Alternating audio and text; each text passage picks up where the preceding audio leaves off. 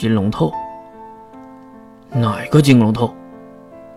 秦老当然是知道金龙头的，那个大名鼎鼎的金龙头，世界哪一个上流人士是不知道的？可是秦老怎么能相信会是心中的那个金龙头呢？你说哪一个金龙头？秦老瞪大了不可思议的眼睛。你可没开玩笑？我和你开这个玩笑干嘛？得到了肯定，秦老还是有些不太相信，可是不争气的嘴角还是露出了喜悦。真是一个当爹的心里，一个称职的父亲。而月就想起了那个不称职的父亲，星满天。那秦老能说一说陈年旧事吗？比如星满天。月知道时机成熟，该问一问星家联盟的往事了。毕竟他对星家联盟还停留在情报之上。心情转好的秦老整理了一下心情，和月一样，看向窗外的花园。好像是一个老者，要回忆起过去的往事一般。星满天是我们兄弟中最强大、最智慧的一个，他能得到当家的位置，也是理所应当。可是。星家联盟到达他手中的时候，也是风中残烛，想要靠一人之力，已经无力回天了。秦老长吸一口气，闭上眼睛，继续回想。他将星家联盟的所有现金兑换成黄金。和中天舰队交易药剂，他也背弃了自己的人生信条，而专程只为了家族。他此生最爱自己的老婆，最恨的，就是毒枭。可是最后，自己不仅成为了毒枭，还害死了自己的老婆。坐在窗口的月大眼睛一转，那如兰姐姐生下来就这样吗？勤劳也是被月带领的话题。如兰呐，哈哈，她是满天的第一个孩子，生下来就体弱多病。但是如兰并不是他老婆生的。啊？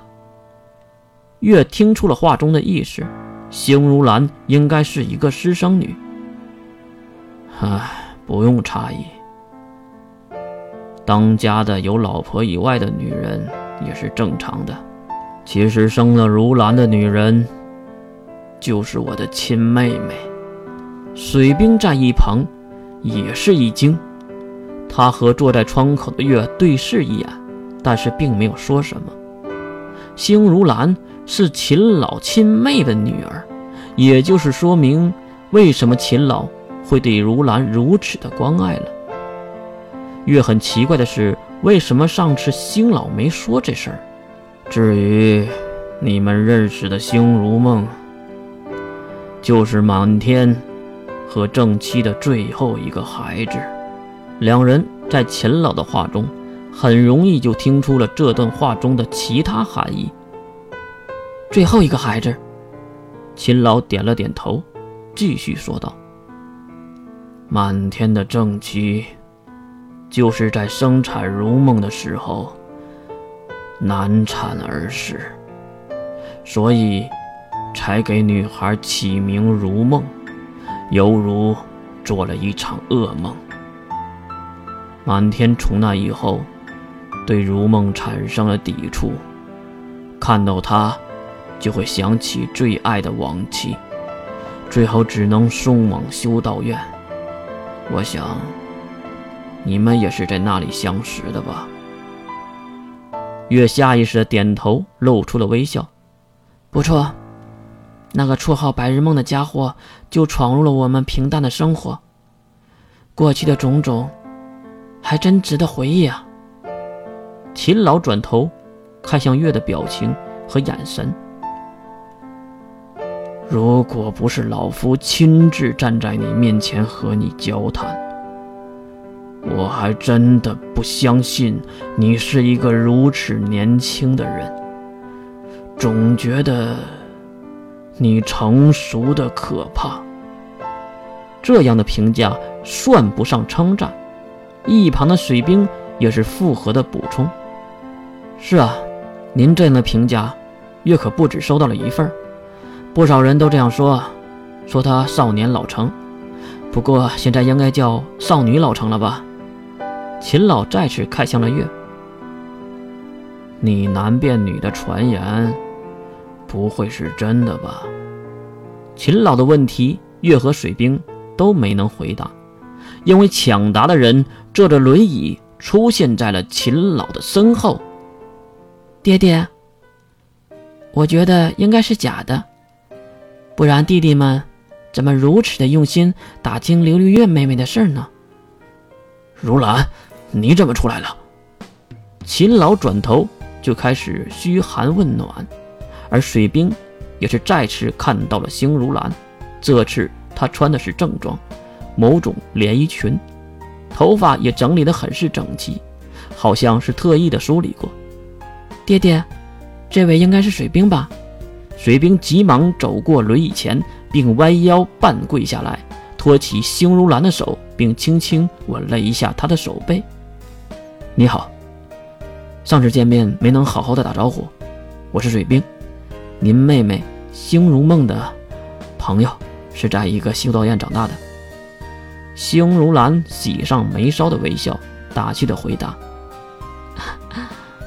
我可没有那个丫头活泼。”水兵是什么人？